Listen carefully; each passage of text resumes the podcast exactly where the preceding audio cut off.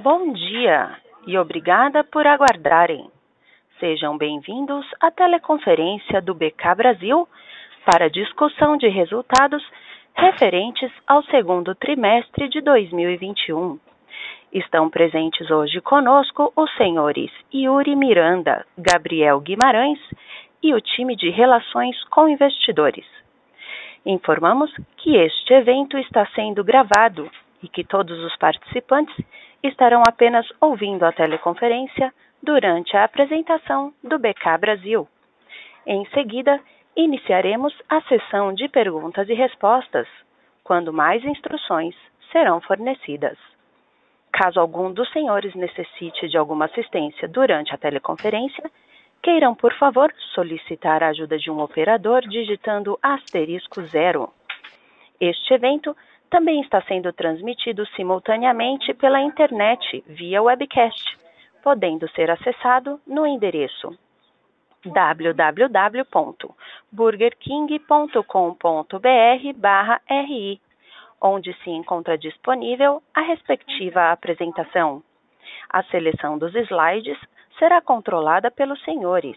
O replay deste evento estará disponível logo após o seu encerramento. Gostaríamos de informar que esta teleconferência está sendo simultaneamente traduzida para o inglês a fim de atender investidores e estrangeiros da companhia.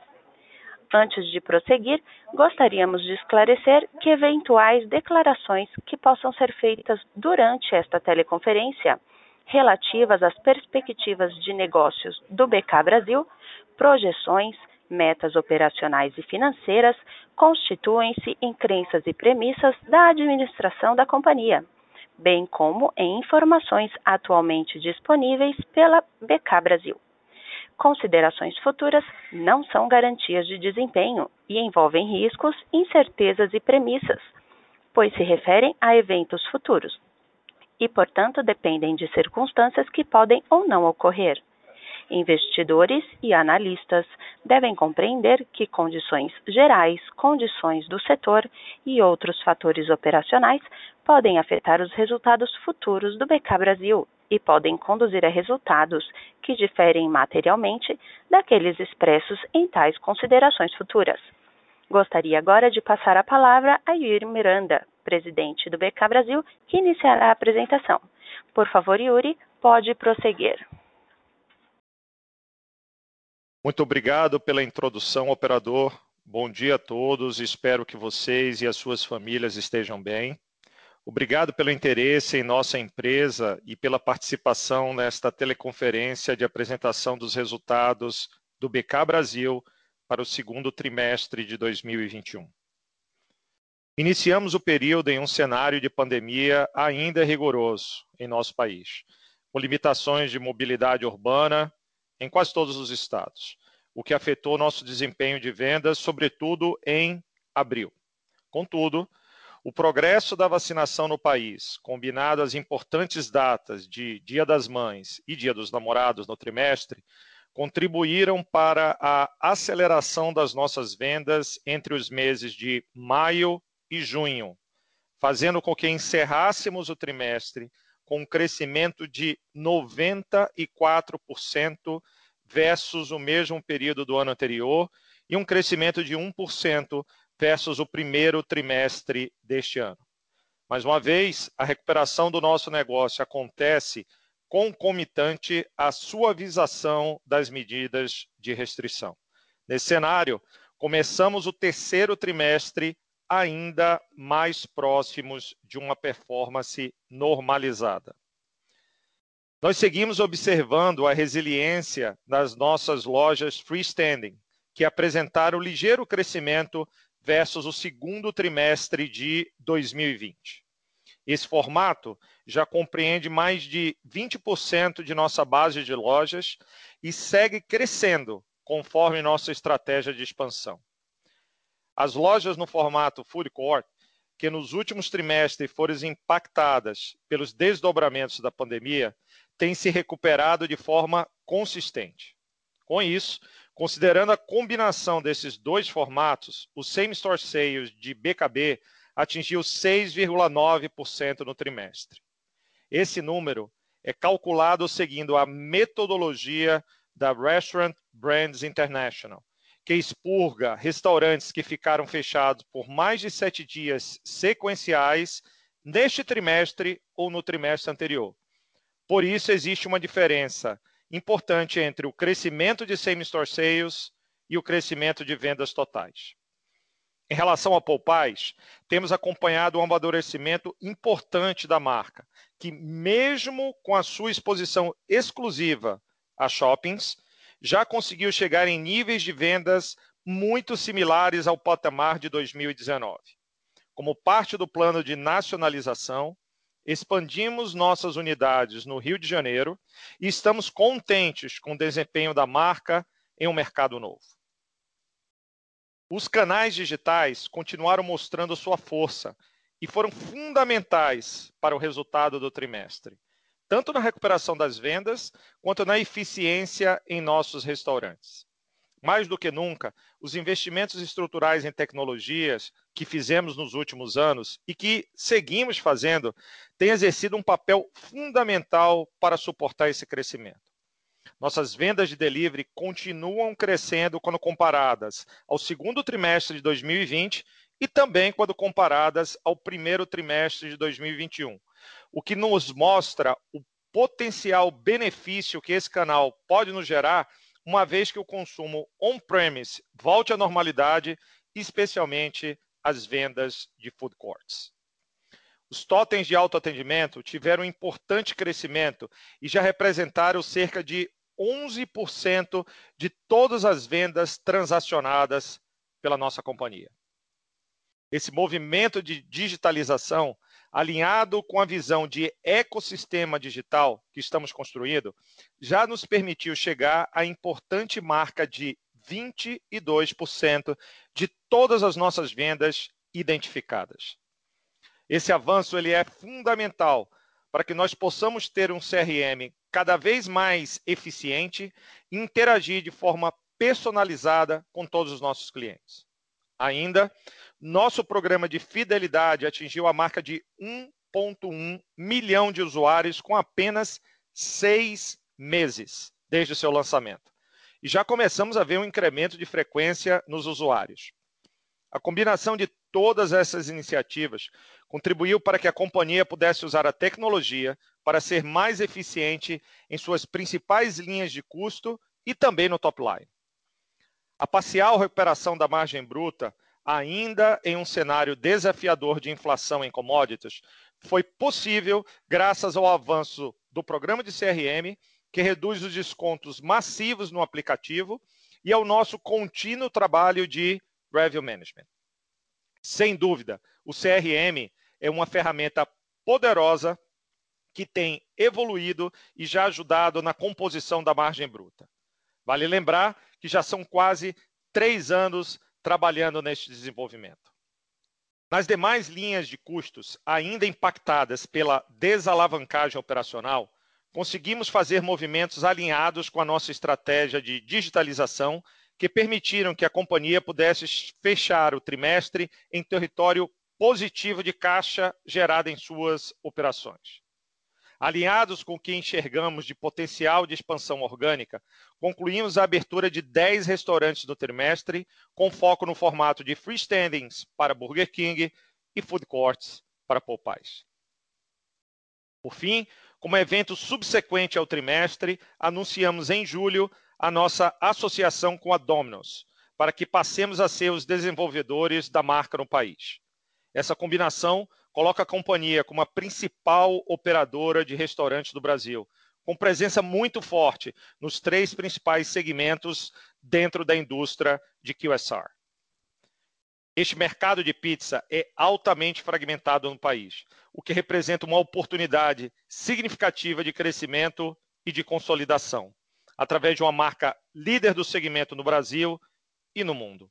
A transação ainda está sujeita à aprovação do CAD e dos acionistas em assembleia. Com isso, entramos no segundo semestre com uma visão positiva em relação à recuperação das vendas, com a maior estabilidade e retorno no fluxo com o avanço da vacinação no país. Nós enxergamos um volume residual do crescimento que ocorreu nos canais de delivery e no drive-thru, que deverá se somar ao retorno constante e gradual dos níveis de vendas on-premise. Aliados a isso, a empresa deu saltos bem importantes na sua capacidade digital de entender o consumidor, de gerar eficiência nos restaurantes e também no back-office. Estamos convictos de que os pilares do nosso negócio, baseados em qualidade do produto, conveniência, uso de tecnologia e oportunidades de expansão, continuarão a ser pontos-chave para ganho de market share e posicionamento vencedor no mercado de fast food. Agora, eu gostaria de comentar com vocês nossos resultados do segundo trimestre de 2021. Por favor, sigam para o slide número 3. Nossa receita operacional líquida atingiu 567,8 milhões de reais, um crescimento de 94% quando comparado ao mesmo período anterior, quando cerca de 60% das nossas operações encontravam-se fechadas em razão dos efeitos do Covid. Já na comparação com o primeiro trimestre, a receita líquida apresentou um crescimento de 1%. Em relação às vendas digitais, que já são representadas pelo delivery, totem e aplicativo, eles mais uma vez tiveram um papel importante e fundamental na retomada e apresentaram recorde de vendas, sendo responsáveis por cerca de 33% das vendas da companhia, um crescimento de 75% versus o segundo trimestre de 2020 e de 15% versus o primeiro trimestre de 2021 mesmo com a retomada gradativa do consumo on-premise. As vendas same-store sales atingiram no trimestre 6,9% para BKB.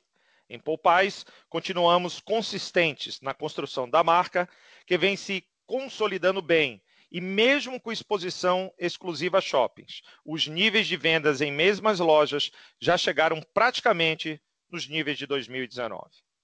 Em relação aos resultados financeiros, o EBIT ajustado atingiu 10,6 milhões de reais, um aumento de 102,6 milhões de reais quando comparados ao segundo trimestre de 2020, e de 42,4 milhões em relação ao primeiro trimestre de 2021, mesmo com níveis muito semelhantes de vendas. Esse resultado é explicado pelo avanço na nossa atividade operacional, combinada com a eficiência trazida por iniciativas digitais e pela performance desses canais no trimestre, que possibilitaram a companhia retomar o patamar positivo de EBITDA. Além disso, como consequência da melhora do resultado da operação, nesse trimestre tivemos significativa melhora no fluxo de caixa, bem como uma maior eficiência em custos e despesas de SG&A consequência da disciplina e do rígido controle de custos e despesas da companhia. Com isso, eu gostaria de passar a palavra para o meu sócio e CFO, Gabriel Magalhães, para dar mais detalhes sobre a performance da empresa. Gabriel, por favor. Muito obrigado, Yuri. Bom dia a todos. Passando para o slide 4 da apresentação, vemos que ao longo do segundo trimestre de 2021, a companhia realizou a abertura líquida de oito lojas, sendo dez aberturas, das quais cinco BKs próprios, um BK franqueado e quatro Popais, além do fechamento de duas franquias. Com isso, encerramos o segundo trimestre de 2021 com um total de 919 restaurantes, dos quais 717 próprios das marcas Burger King e Popeyes e 202 franqueados da marca Burger King. Passando para o slide 5, conforme comentado pelo Yuri, nossa receita operacional líquida atingiu 568 milhões, um crescimento de 94% quando comparado ao mesmo período do ano anterior, momento em que cerca de 60% das nossas operações encontravam-se fechadas. No segundo trimestre de 2021, tivemos aproximadamente 40% dos restaurantes fechados em abril, com a reabertura a níveis próximos de 90% no decorrer de maio e junho, mas ainda com limitações de horas operacionais e fluxo. Depois de um começo de trimestre em um cenário de fortes restrições durante a primeira quinzena de abril, momento em que estávamos operando em níveis próximos a 50% de vendas relativas ao período pré-pandemia, conforme o gráfico à direita do slide, pudemos ver uma rápida recuperação no decorrer do trimestre, chegando ao fim de junho a níveis próximos de 85%. Essa retomada foi fruto da suavização das medidas restritivas, com o avanço na curva de vacinação e a consequente melhora dos indicadores de mobilidade urbana, que tem forte correlação com o nosso negócio. A recuperação gradativa do fluxo nos shoppings, onde concentramos mais de 60% do nosso negócio, aliada ao contínuo crescimento dos canais digitais, foi fundamental para que pudéssemos acelerar a retomada. Vemos ainda que, com as flexibilizações nas medidas restritivas e uma maior parcela da população vacinada, entramos em julho com níveis de vendas já equivalentes a 93% do período pré-pandemia, o que reforça nosso rápido progresso em medida que o cenário torna menos restritivo em nosso país.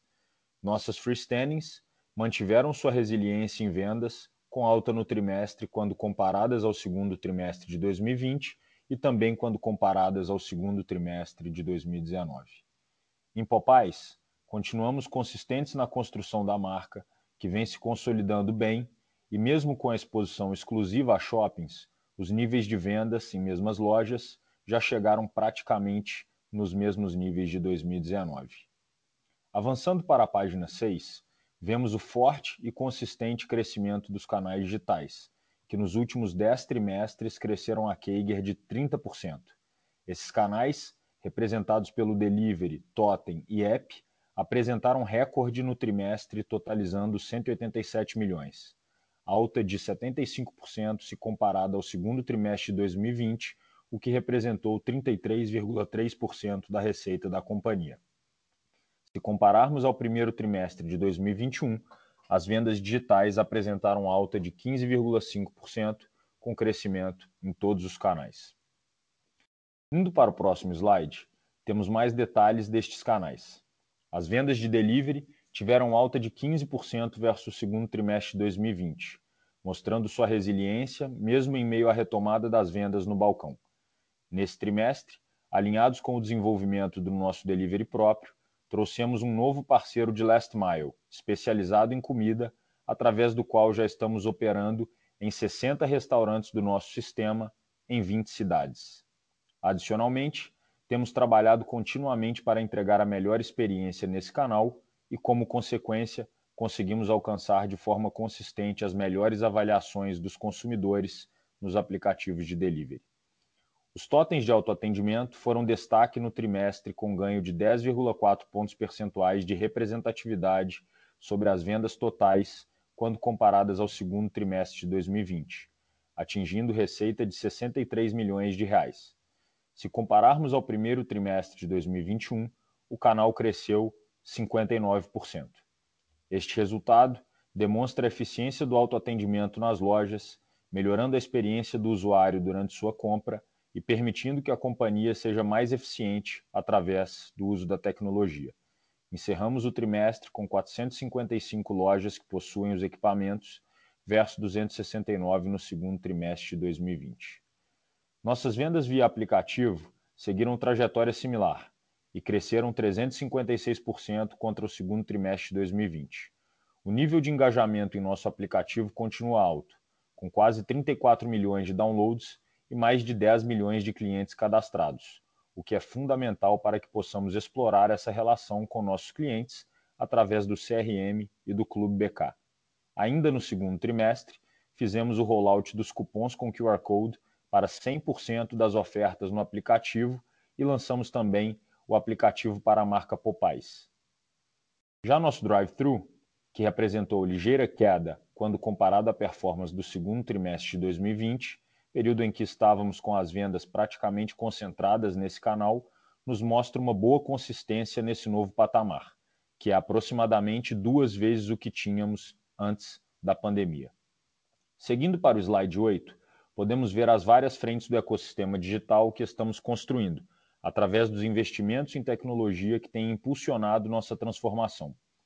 Além das atualizações que mencionei há pouco sobre delivery, drive-thru, totem e app, gostaria de trazer alguns updates em relação ao nosso CRM, Clube BK e a inclusão de novos meios de pagamento que aconteceram durante o trimestre. Em nosso CRM, nossas vendas identificadas, que representavam pouco mais de 10% das vendas da companhia no primeiro trimestre de 2021, representaram mais de 22% ao fim do segundo trimestre.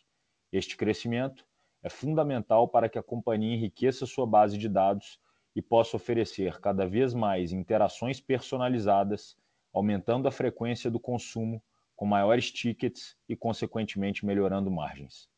O Clube BK nosso programa de fidelidade encerrou o trimestre com 1,1 milhão de usuários cadastrados e mais de 38 milhões de pontos já emitidos, uma expressiva marca considerando apenas seis meses desde o seu lançamento. Além disso, com o intuito de melhorarmos a cada dia a experiência dos nossos usuários, lançamos neste trimestre novos meios de pagamento, como o Pix e o Wallets com o AMI e o Mercado Pago, ambos disponibilizados dentro do nosso aplicativo. Seguindo para o slide 9, apresentamos a evolução dos nossos custos, despesas com vendas nos restaurantes e G&A. O custo da mercadoria vendida atingiu 39,7% da receita no trimestre, uma redução de 580 basis points versus o segundo trimestre de 2020. Quando comparamos ao primeiro trimestre de 2021, a queda foi de 180 basis points. A pressão do cenário de commodities em nossa estrutura de custos foi parcialmente mitigada pelos ajustes de preços realizados em nossa arquitetura de menu, com o término, por exemplo, da plataforma de 2 por 16,90 ao longo do segundo trimestre, além de repasses que realizamos no canal Delivery. Importante reforçar que os movimentos feitos em Revenue Management, fundamentados na utilização de dados e compreensão dos hábitos de consumo, têm sido bem absorvidos pelos nossos clientes e temos procurado um bom equilíbrio entre volume e rentabilidade de forma consistente. Além disso, como parte da nossa estratégia de CRM, a companhia encerrou todas as suas ofertas abertas de cupom no aplicativo, o que reduziu a exposição massiva a descontos e passou a converter clientes de forma mais eficiente. Já as despesas com vendas nos restaurantes, excluindo depreciação e amortização, atingiram 306 milhões no segundo trimestre de 2021, este resultado representa uma queda de aproximadamente 25 milhões versus o primeiro trimestre, o que está alinhado com a nossa estratégia de digitalização das operações, gerando maior eficiência nos nossos restaurantes. A alta de 35,9% em relação ao segundo trimestre de 2020 é explicada pelos benefícios da MP936 e pelo número de restaurantes fechados por mais de 60 dias naquele período, o que acabou gerando economias significativas. Ainda, se compararmos a performance do segundo trimestre de 2019, mesmo com forte crescimento de restaurantes em operação e aumento da participação de delivery, conseguimos reduzir em 1% nossas despesas com vendas nos restaurantes. Já as despesas gerais e administrativas, excluindo depreciação e amortização, atingiram 33,5 milhões no trimestre, uma alta de 8,8% versus o segundo trimestre de 2020 em razão dos efeitos da MP 936 naquele ano. Se compararmos ao primeiro trimestre de 2021, as despesas gerais e administrativas tiveram queda de 6,2%. Vale ressaltar que seguimos reforçando nosso time de tecnologia com perfis especializados para suportar o pipeline de iniciativas digitais com maior velocidade na execução. No slide 10, conforme já mencionamos, o EBITDA ajustado atingiu 10,6 milhões, um aumento de 103 milhões quando comparado ao segundo trimestre de 2020 e de 42 milhões versus primeiro trimestre de 2021, mesmo com níveis muito semelhantes de vendas. Este resultado é decorrente do avanço em nossa atividade operacional, combinado com a eficiência trazida por iniciativas digitais e pela performance destes canais no trimestre, o que nos possibilitou retomar o patamar positivo de EBITDA. Na parte central do slide, vemos que o impacto da pandemia ainda é significativo em nosso resultado, mas que as medidas adotadas ajudaram para que tivéssemos um prejuízo líquido 90 milhões melhor do que no segundo trimestre de 2020. Do lado direito, vemos que o endividamento bruto total da companhia atingiu 825 milhões, o que, combinado com um caixa total disponível de 507 milhões, nos leva a uma dívida líquida de 318 milhões no segundo trimestre de 2021. Seguindo para o slide 11, podemos ver o CAPEX e o fluxo de caixa operacional. Os investimentos totais da companhia atingiram 61,4 milhões no segundo trimestre de 2021, um aumento de 62% quando comparado ao segundo trimestre de 2020. Esta alta está relacionada à retomada do plano de expansão, com a abertura de 10 lojas no período, conforme mencionei anteriormente. Adicionalmente, mantivemos nossos investimentos nas frentes de tecnologia para suportar o nosso rápido avanço. Do lado direito do slide, vemos que o consumo de caixa operacional foi de 12 milhões no trimestre, versus um consumo de caixa de 78 milhões no segundo trimestre de 2020. Desempenho significativamente melhor em razão do avanço do resultado operacional da companhia. O impacto do capital de giro no trimestre aconteceu principalmente em virtude de postergações feitas no segundo trimestre de 2020 e que não aconteceram em 2021 e a retomada das vendas. Com isso, finalizamos a nossa apresentação e gostaríamos de abrir para perguntas. Operadora, por favor, pode passar para as perguntas. Com licença, senhoras e senhores, iniciaremos agora a sessão de perguntas e respostas. Para fazer uma pergunta, por favor, digitem asterisco 1. Para retirar a pergunta da lista, digitem asterisco 2. E nossa primeira pergunta vem de Marcela Recchia, Credit Suisse. Oi, Yuri. Oi, Gabriel. Uh, obrigada por tomar minha pergunta. É, eu tenho duas perguntas do meu lado hoje. É, a primeira é: se a gente, num cenário normalizado, podemos pensar já em uma alavancagem operacional na linha de despesas com pessoal, uh, já rodando a níveis superiores aos de 2019, simplesmente em função da eficiência proveniente das maiores vendas de totens digitais? É, e, e, a segunda pergunta é, é só para entender um pouquinho como é que o resto do mês de julho desenvolveu em relação às vendas, se a gente pode pensar que uh, seguiu o mesmo ritmo da primeira semana de julho, uh, nos níveis de né, 93% versus pré-pandemia, e, e se a gente consegue imaginar que isso continua sendo puxado realmente por lojas freestanding, uh, com uma recuperação ainda mais lenta das lojas de food court. Obrigada. Oi, Marcela Yuri, obrigado, obrigado pela sua pergunta. Esteja, que você, espero que você esteja bem aí com o time do, do Credit Suisse e sua família. Vamos então para a sua primeira pergunta, que diz respeito à, à questão de normalização de despesa de pessoal, principalmente em restaurante, em função de, de eficiência, principalmente aquelas digitais vindas de totens. Tá? É, a gente acredita que sim, Uh, a tendência e o crescimento de Totem, como vocês puderam ver na apresentação, entre o primeiro trimestre e o segundo trimestre, ela foi bastante significativa, tá? e o que ajuda a gente bastante na questão também de, de desempenho, uh, de produtividade no restaurante. Eu diria a você que não é só essa atividade, não é só esse caminho digital que ajuda na produtividade, ele é importante, mas a gente tem feito várias outros, outras iniciativas que também ajudam na produtividade é, dentro dos restaurantes com, com tecnologia. É, e não só dentro do restaurante, eu posso dar um, um exemplo para vocês, e quando a gente fala que a gente quer se tornar uma empresa de food tech, é, existia um processo de suporte aos restaurantes em que a gente gastava alguma coisa em torno de 10 horas para resolver um issue específico no sistema de digital é, e de, de suporte dos restaurantes interligados no POS, 10 horas. Tá? E por todo o desenvolvimento de ecossistema digital que a gente está colocando, é, nós colocamos um robô um algoritmo, e isso está fazendo com que automaticamente esse robô entenda que há um crash na, no sistema de POS do restaurante, e ele tem conseguido resolver isso em cerca de dois minutos.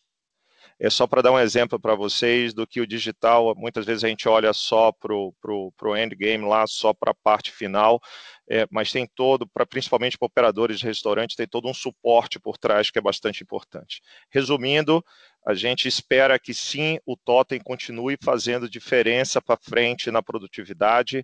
O retorno da venda de food court, Marcela, ele tem sido gradual, mas ele ainda é a, abaixo é, do que ele era em, em 2019. E esse é um comentário bem importante para ser feito.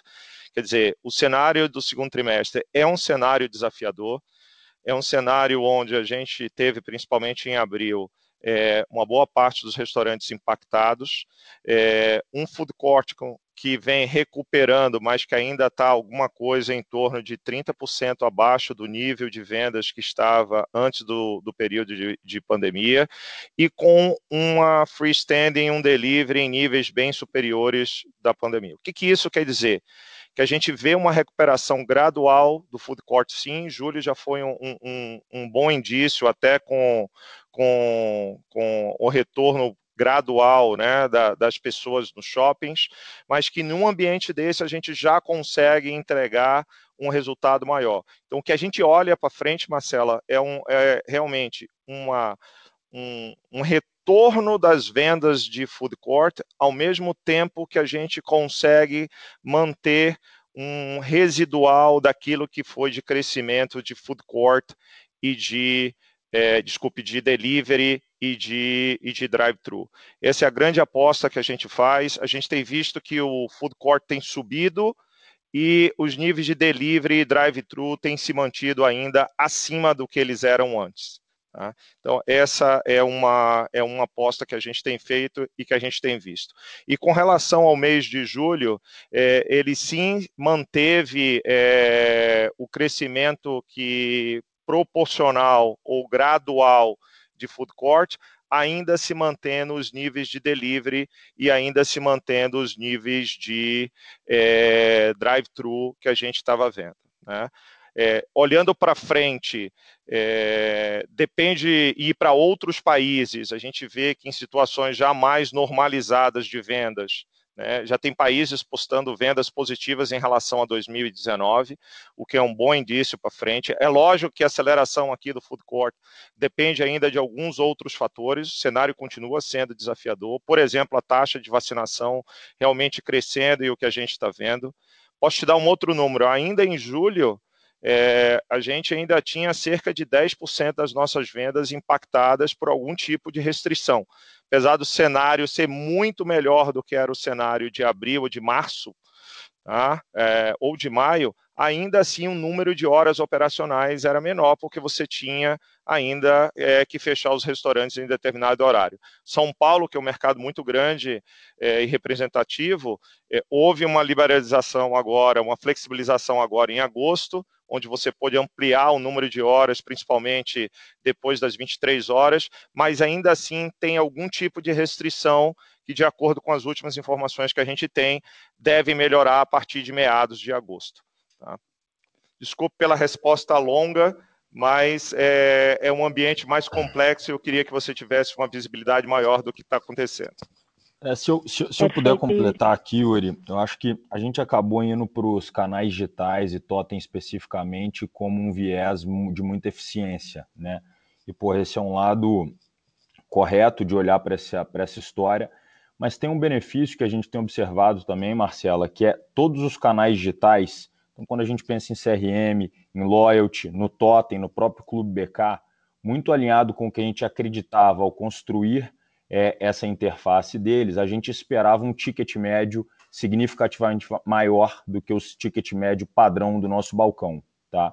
E os primeiros resultados de todas essas iniciativas têm sido é, bem positivo nessa relação. Né? Então, quando a gente pensa que, é, além do crescimento desses canais digitais, eles estão vindo acompanhados com um ticket médio significativamente maior do que os tickets usuais, a gente tem conseguido, principalmente também em labor, uma alavancagem operacional que pode ser muito importante à medida que a gente tem o traffic voltando a 100% é, da normalidade. Perfeito, pessoal. Muito obrigada pela resposta.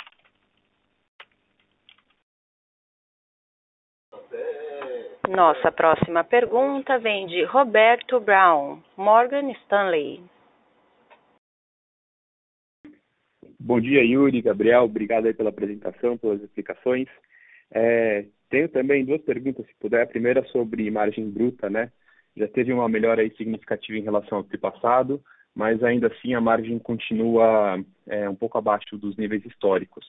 Vocês já comentaram em algumas iniciativas, né, que ajudaram na melhora de margens. Então, eu queria só saber como está a expectativa de vocês para o restante do ano, se a gente deve conseguir ainda ver uma melhora aí de volta para os níveis históricos, ou se talvez aí a pressão de, de commodities, né, que a gente não tinha, por exemplo, em 2019, comece a, é, comece a afetar é, mais também. Enfim, só entender um pouquinho como está a cabeça de vocês para isso. E também para DNA. É, olhando né, até o gráfico que vocês colocaram no release, mostra um, um crescimento aí de DNA acima da inflação. E vocês até explicam né, que isso tem também um efeito das iniciativas digitais. Então, entender se esse nível de um pouco mais alto de DNA é uma, é, tem mais a ver com investimentos momentâneos que vocês estão fazendo, ou se são patamares que também a gente pode é, esperar daqui para frente. Obrigado. Olá, Roberto. É, obrigado, obrigado pela pergunta. Desejo mesmo que você esteja aí seguro com o time da, da Morgan e com, com a tua família também. Tá? Vamos para o primeiro da margem bruta. Tem, tem um pouco da explicação do que a gente comentou na pergunta anterior, mas indo direto ao seu ponto aqui, é, o cenário continua assim com, com pressões, né? Então a gente vê inflação é, em um nível é, alto, né? A gente commodities, é, nós fizemos uma evolução significativa em relação ao ano passado e, inclusive, em relação ao primeiro trimestre, mesmo em um ambiente ainda muito, muito desafiador. Eu estou reforçando isso, gente, é, que o ambiente sim é um ambiente desafiador, mas como a gente tinha mencionado para vocês no primeiro trimestre, a companhia acreditava estava se preparando para, mesmo em um ambiente desse que foi pego por uma segunda onda, né, encontrar saídas de produtividade através de uso de tecnologia e fazer o uso também da alavancagem operacional que ela tem e da escala que ela tem para mitigar esses efeitos. Eu acredito que o segundo trimestre é um bom exemplo do que a gente comentou no primeiro trimestre que a gente estaria fazendo. Falando do segundo semestre, Roberto, a gente continua vendo impactos de inflação, Tá? É, mas nós também vamos continuar trabalhando com escala, com tamanho que a gente tem, com o crescimento que a gente tem nas negociações com os nossos fornecedores, sempre que possível, né, diminuindo e mitigando esses impactos e buscando alternativas mais interessantes de, de custo. O digital está ganhando tração, eu acho que é, é o primeiro trimestre e talvez vocês consigam é, enxergar de uma forma mais clara aquilo que a gente vinha falando para vocês. O Gabriel acabou de mencionar que a gente enxerga a questão de tickets melhores, Margem também pode vir melhor a partir do momento que você consegue identificar melhor as suas transações. A gente comentou que 22% das nossas, todas as nossas transações já são identificadas. O que, que a gente busca com isso? Um melhor revenue management. O próprio Clube BK que já tem 1,1 milhões de usuários, um programa que tem menos de seis meses e está gerando principalmente um aumento de tráfego, e a gente vê também, além do aumento de tráfego, um melhor ticket, são só exemplos de instrumentos que a gente tem utilizado, além de, dos comuns que, que a gente conhece de negociação de contratos, para ajudar em uma performance de margem. E indo ao ponto final da sua pergunta, a gente acredita que, apesar de todos esses, esses headwinds que continuam existindo aí, a gente deve se aproximar Tá? E apesar da gente já ter uma margem melhor do que 2020, até melhor do que o primeiro trimestre de 2021, a gente continua que no segundo semestre a gente vai se aproximar mais dos níveis históricos que a gente teve, principalmente em 2019, em, em termos de margem. Tá? E com relação à sua segunda pergunta, em relação ao DNA, é, é, é, o ponto que você mencionou é, dos investimentos que a gente tem, que a gente tem feito. Uh, em tecnologia, principalmente, e que está se mostrando em outras linhas que a gente acabou de falar, como margem bruta, como top line, como preparando a companhia é, para o futuro. Perfeito, Yuri. Então, só para só entender bem aqui, essa questão do DNA talvez seja, então, níveis aí um pouco mais altos daqui para frente, é, em termos nominais, né, por causa dessas iniciativas, mas aí também olhando talvez com o percentual da, da receita, olhando aí na, na margem total, ainda assim com, com expectativa de um, de um efeito positivo, é isso? É, o que a gente vê é realmente um nível mais alto em função, um, dos investimentos que a gente tem feito e que a gente está vendo o efeito por volta do, do, do top line. Né? É, esse é o principal efeito que a gente vê, e também você tem que considerar que a gente ainda não está rodando aos níveis de vendas que a gente tinha, por exemplo, no pré-pandemia. Né? E isso não deixa de ter um impacto. É, nós temos feito vários controles, várias economias, mas não, Roberto, e, e, eu acho que ficou bastante claro a produtividade, que um nível de vendas é, praticamente igual ao nível do primeiro trimestre, teve só 1% a venda, a diferença de EBITDA da companhia foi de mais de 40 milhões de reais. Então, vocês veem que realmente nós temos procurado ser produtivo ao máximo, mas a gente também acredita que a companhia é, está preparada e não pode perder a oportunidade, como eu sempre disse a vocês, de consolidação de mercado e de uma companhia que está preparada para dar um salto de produtividade é, e de eficiência futura. E para isso, se você pensar só agora em, em, em alguns custos que possam afetar isso para o longo prazo, eu acho que não é a melhor decisão da companhia. Então, temos um, um DNA histórico de controle de custos, acho que está provado aí no segundo trimestre, mas ao mesmo tempo uma cabeça dos investimentos que a gente precisa fazer agora né, para consolidar essa, essa vantagem competitiva que a gente enxerga para o futuro. Faz sentido, ficou bem claro, Yuri. Obrigado pelas explicações, espero que vocês todos continuem bem aí. Um abraço. Obrigado, Roberto. Nossa próxima pergunta vem de Robert Ford, Bank of America. Muito obrigado. Bom dia, Yuri. Bom dia, Gabriel, e obrigado pelo call. Um, como estão pensando em sair da pandemia, um, especialmente ao, ao, incorporar o Dominos? Acham que é necessário fazer um add para reduzir a dívida e chegar a uma posição que a empresa possa financiar seu, seu crescimento próprio ou, ou podem fazer isso com só seu próprio fluxo de caixa? Obrigado. Acho que o Gabriel pode ajudar a responder essa, Bob, mas é, a gente enxerga, é, se você for olhar o fluxo de caixa operacional, por exemplo, agora, é, a gente já chega, mesmo com uma, com uma mesmo com uma, com uma venda ainda abaixo né, dos níveis pré-pandemia, pré a gente consegue chegar agora em um fluxo de caixa operacional é, perto do break-even e a gente enxerga isso acima de break-even nos próximos, vamos falar, no próximo semestre. Tá? Então a companhia começa a voltar a um nível de geração de caixa operacional com o retorno das vendas e com todas essas iniciativas que eu comentei com vocês de, de digital. Tá? É, olhando para frente com, com Dominos, ah, como a gente comentou no momento da associação, a gente vê uma oportunidade bastante grande de crescimento, é, mas em um nível de capex que ele é inferior ao nível de capex, por exemplo, de um Burger King ou de um Popeyes. O nível de vendas é inferior, mas o nível de capex também. E tem uma relação capex-vendas muito interessante, tá? Mas é um negócio que não tem um consumo de caixa é, grande quando você incorpora ele ao negócio de, de Burger King, de Popeye, sem contar com todas as sinergias que a gente pode gerar, gerar nesse negócio. Não sei, Gabriel, você quer, quer adicionar algum ponto? É, Bob. Bom dia, tudo bem? Acho que a gente ter feito o aumento de capital no fim do ano passado foi essencial para que a companhia pudesse entrar em 2021 com uma estrutura de capital adequada é, vis-à-vis a geração versus consumo de caixa operacional e o que a gente tem de planejamento para investir. Né?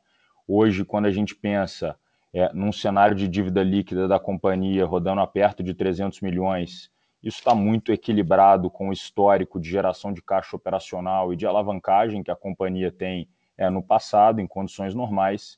E à medida que a gente vê o cenário operacional voltando à normalidade, a geração de caixa operacional deveria conseguir equilibrar boa parte da nossa atividade de investimento, mesmo quando a gente pensa num cenário é, de mais marcas dentro do nosso portfólio. Ficou muito claro. Muito obrigado. Obrigado sua pergunta, Bob. Fique bem. Nossa próxima pergunta vem de Galdino Falcão, Goldman Sachs. Olá, bom dia a todos. Obrigado pelas suas perguntas. Espero que todos estejam bem. É, uma das nossas perguntas já foi respondida, então a outra seria, é, em termos de plano de expansão, é, como é que a gente deveria estar pensando para o plano de abertura para o segundo semestre? Obrigado. Olá, Galdino. Obrigado, obrigado pela pergunta. Espero que você também esteja bem, o pessoal aí da Goldman. Tá? É, é, a gente. Desculpem. É, a gente está voltando gradativamente ao nosso plano de expansão, é, ainda que equilibrando isso a, a um controle de, de gastos que a gente acha importante e prudente em um momento de retorno né, e de mais flexibilização de operação. Se a gente compara com o número, com o número de 2020, por exemplo, nós fechamos o ano de 2020 com net né, de menos 7. A gente fez algumas aberturas, mas a gente fez fechamento também, otimizando o nosso portfólio pelos impactos que foram trazidos da, da, da Covid naquele ano. É, esse ano a gente já está com os restaurantes mais preparados, então a gente acredita mais em um, em um, em um saldo do ano positivo. Tá? O próprio segundo trimestre mostra né, um crescimento aí de 10 novas aberturas e vocês vão continuar enxergando mais aberturas até o final do ano. Sempre escolhendo os melhores casos, que é o que a gente acredita no momento de recuperação, Tá? não voltando a níveis ainda de expansão que nós tínhamos em 2019, mas em um nível de expansão muito superior ao nível de expansão, por exemplo, que a gente teve em 2020. E para ser mais específico, vocês vão continuar enxergando um crescimento de freestandings de Burger King, tá?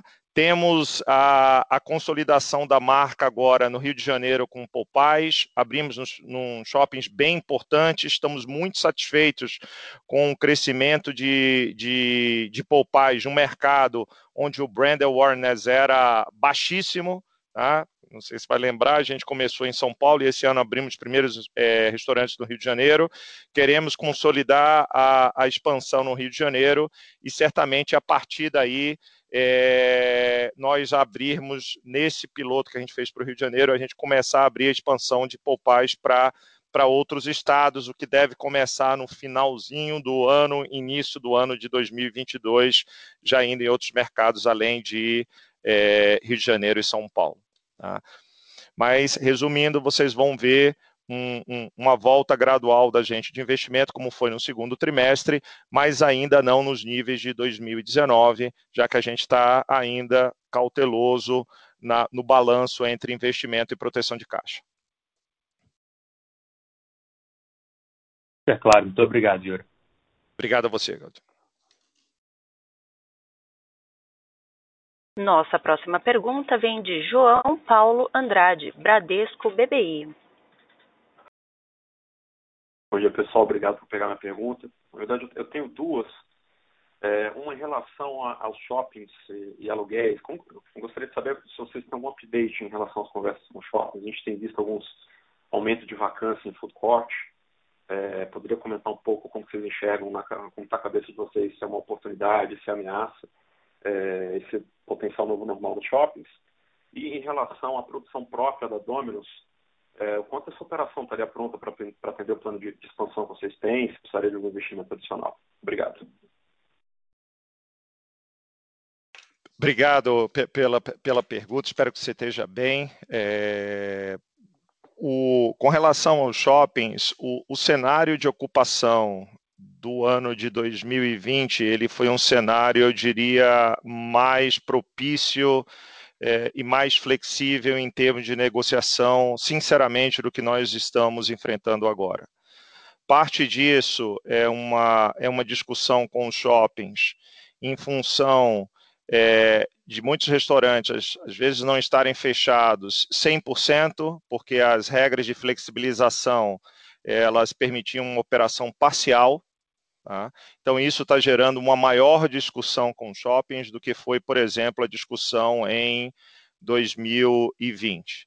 A gente tem é, discutido caso a caso, rede a rede, fazendo valer o, o, o, tamanho e a escala que a gente tem e também mostrando a eles todo o crescimento que, que nossa empresa tem e vai continuar tendo é, no nosso portfólio de marcas e que não faz sentido você querer aplicar, às vezes, um aluguel, um aluguel full mínimo em função de uma, de uma restrição que está ocorrendo ainda, quando eu comentei com vocês, muitas vezes até de horário de funcionamento. Tá? Então, essa discussão vai continuar, vai continuar caso a caso. Tá? E com relação à produção é, própria da Dominus, hoje a produção ela, ela ainda tem uma capacidade é, bastante grande de ser expandida até dentro da, da, do próprio produção da, da, da Domus. Hoje ela atende apenas estados de São Paulo e Rio de Janeiro, e se eu não me engano, um pouco de, de Minas Gerais. É, e com isso ela tem capacidade de expansão para outros estados, que está sendo trabalhado.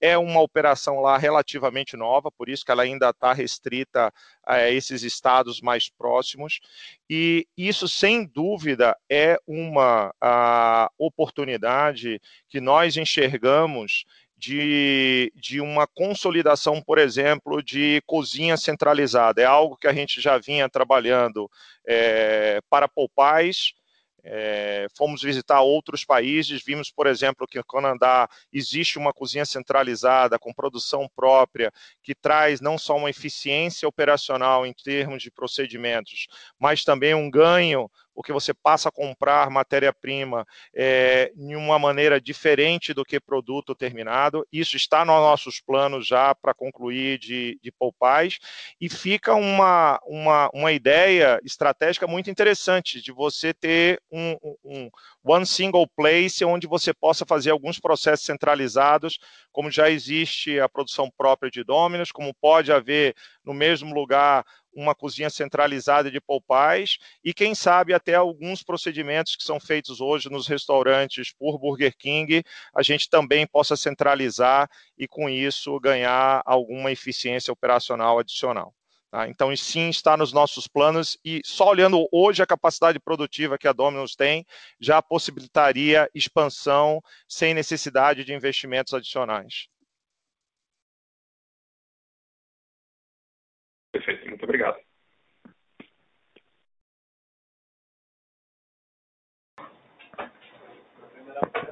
Encerramos neste momento a sessão de perguntas e respostas. Gostaria de passar a palavra ao Yuri para considerações finais. Por favor, Yuri, pode prosseguir. É, eu gostaria de agradecer mais uma vez a todos vocês pela presença. Sei que sempre é um momento de várias conferências de resultado e vocês escolherem a gente, estarem aqui, dedicarem tempo para análise e, excelentes perguntas. Então, muito obrigado pelo interesse, pelas perguntas. É, e eu e o Gabriel, nós gostaríamos de, de terminar esse call é, reforçando quais são as nossas prioridades é, até o final do ano. O, a primeira delas é vocês vão continuar enxergando, e eu acredito que agora cada vez de uma maneira mais clara, o que nós nos referimos de transformação digital. Então, o Clube BK, que já tem bastante ponto trocado, já está gerando é, tráfego adicional com ticket interessante. Nós vamos continuar acelerando o Clube BK. É, as iniciativas de CRM para Revenue Management, falamos várias vezes sobre a importância disso para ajudar a mitigar os headwinds uh, que a gente tem é, no cenário de inflação e cada vez mais focando a empresa e tornando a empresa no caminho de se tornar uma food tech com uso massivo de tecnologia. Esse é o ponto um. Segundo ponto, a gente conversou e veio também das perguntas, que é a expansão orgânica.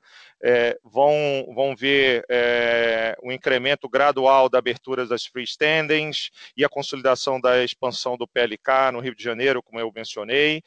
Um outro pilar importante para a gente, que começamos no ano passado, na verdade, finalzinho 19, e no ano passado nós aceleramos, e que acreditamos firmemente que é uma diferenciação da nossa marca e uma consequência até das mudanças de hábito do Covid, é a diferenciação dos nossos produtos com iniciativas como o menu clean sem conservantes. Isso é uma tendência em outros mercados e temos certeza que vai ser uma diferenciação é, também importante para os consumidores brasileiros. E por último, a gente quer capturar o retorno das vendas on-premise, especialmente das food courts, mas nosso, nossa ambição é que isso ocorra mantendo uma parte residual do crescimento que está vindo de delivery e de, de drive-thru. E por isso, e por último, não poderia deixar de mencionar né, a prioridade é o nosso acordo de associação com a Dominus, que eu gostaria de, de frisar que ele passa ainda pela aprovação do CAD e dos acionistas é, em Assembleia Geral e que nós não temos dúvida nenhuma que será uma avenida importante de crescimento para a companhia e para a consolidação do mercado de fast food no nosso Brasil. Nossa capacidade de execução e visão de longo prazo nos deixam absolutamente encorajados com o que a gente pode construir nessa indústria, mesmo enfrentando é, situações adversas como a gente tem enfrentado desde março de 2020. Com isso, eu gostaria mais uma vez de agradecer a todos, desejar uma boa tarde e que todos fiquem com saúde. A audioconferência do BK Brasil está encerrada. Agradecemos a participação de todos. Tenham um bom dia e obrigada por usarem Chorus Call.